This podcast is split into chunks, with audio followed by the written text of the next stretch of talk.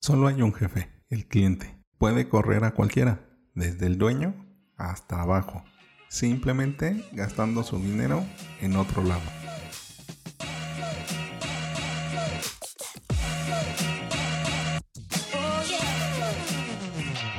Hola, ¿qué tal? Bienvenidos a Ventaja Podcast, el podcast en donde hablamos de principios, estrategias y tácticas para los negocios tradicionales, online y startups.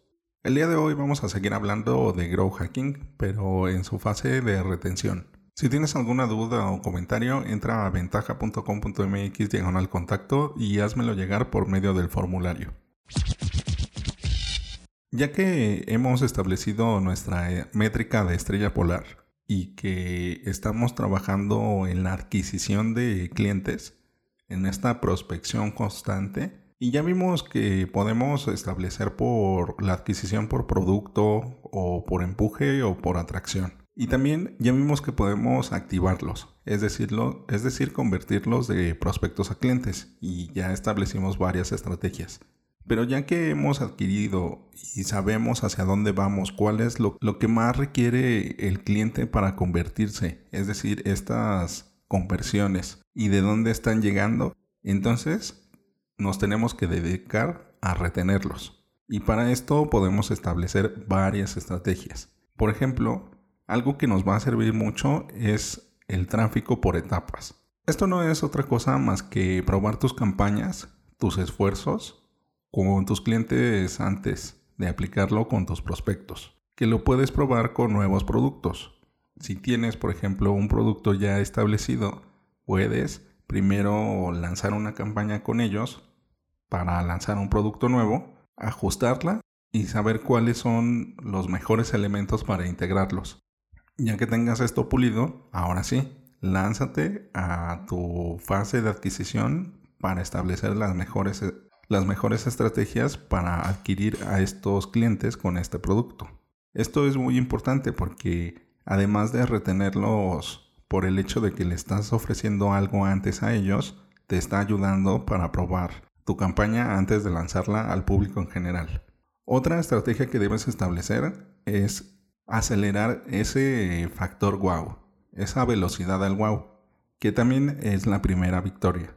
Esto lo puedes hacer por medio de tácticas que le permitan a tu cliente tener esta satisfacción, el sentirse conforme, el sentirse bien con la decisión que han tomado y que además lo que compraron, lo que adquirieron, es lo correcto para resolver sus problemas. Esta primera victoria establece una, un buen inicio de relación. Si bien ya te conocían porque cotizaron o te, te visitaron en tu tienda o en tu sitio web, cambia eh, en el momento en donde se hace esa transacción. Del dinero que les ha costado tanto trabajo y tiempo adquirir, cambiarlo por tu producto o servicio. Siempre va a existir este miedo. Y cuando tú reafirmas que este miedo es infundado, o sea que va a resolver sus problemas, estás logrando una mayor retención. También usa el correo electrónico.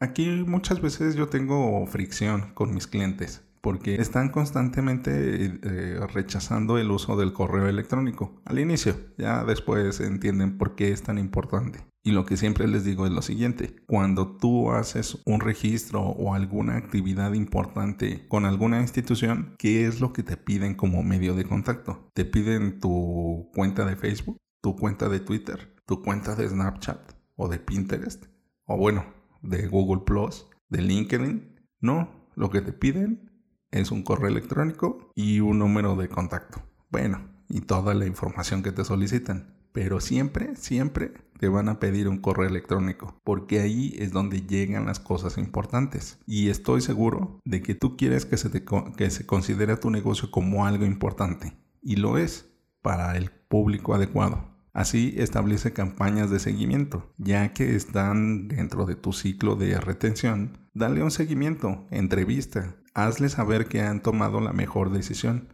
y también notifica los eventos que realizan. Ya sea que tengas una tienda electrónica, un sitio web, una aplicación, tú notifica qué es lo que está haciendo el usuario para que también tengan un registro y tengan una evidencia de lo que están realizando con tu producto o servicio. Y también da las actualizaciones generales. Muéstrales que estás haciendo todo lo posible para conseguir un mejor producto para ellos. Dentro de estas interacciones, también hay otras que podemos agregar, que son las alertas y notificaciones. Esto ya lo puedes hacer desde tu sitio web.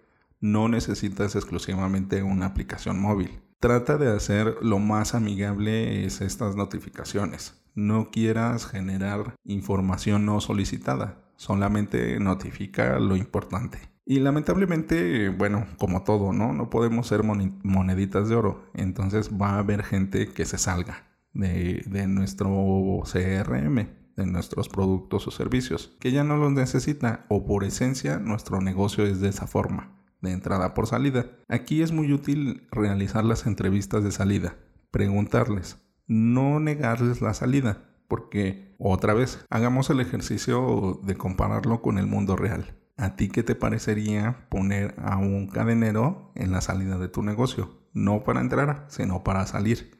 ¿Cómo te sentirías? Que ves a un hombre fornido y de mala cara diciéndote, sí, sí puedes salir, pero Primero tienes que hacer 10 sentadillas, 10 lagartijas y 10 abdominales. o sea, es absurdo, ¿no?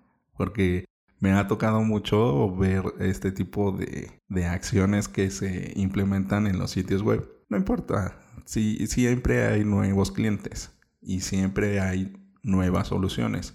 Trata de ser la más adecuada. Si se quieren ir, déjalos ir. Y como dice el dicho, si no regresa, pues nunca fue tuyo. En estas entrevistas, trata de obtener la mayor información posible o la esencial para que te dé esos puntos de inflexión que tengas que implementar en tus procesos, ya sea de adquisición de cliente, de conversión de cliente o de retención de cliente. Y no te olvides de esos, de esos influenciadores, de esos que están en, en el núcleo duro de tu comunidad de los que son los promotores. Ponles la carpeta roja, ponles este estandarte, dales ese valor que se merecen, porque si han permanecido contigo es por algo. Tienes que recompensarlos. Lo puedes hacer por medio de un programa de lealtad, por algún evento exclusivo o por algo simplemente que les retribuya todo lo que te han dado. También puedes incrementar el valor, ya sea que lo agregues o lo reduzcas en cada uno de tus productos o servicios. Esto te va a permitir saber qué tan flexible es tu gente, es tu comunidad. Y me refiero a agregar o reducir valor a la esencia de las características que vas agregando a tus productos o servicios. Ve agregando poco a poco o ve reduciendo poco a poco para que se ajuste aún mejor a los nuevos prospectos. Y también construye tu comunidad, da soporte al cliente, da esta atención que te caracteriza. Documenta cada una de las actividades para que tengan referencia si tienen algún problema o quieren realizar algo más. Y también incluye esas características sociales que les permita compartir a sus redes. Y por último, lo esencial, hazlos felices. En el próximo episodio hablaremos de cómo elegir la mejor red social para tu negocio. Bueno, ventajosos, esto es todo por hoy. Antes de terminar, sigue la conversación. ¿A qué negocios regresas frecuentemente? Recuerda dejar tu comentario en tu plataforma favorita. Al darle like en iBooks y YouTube y dar 5 estrellas en iTunes, ayudas a otros a encontrar el podcast. Y recuerda, rífate como los grandes.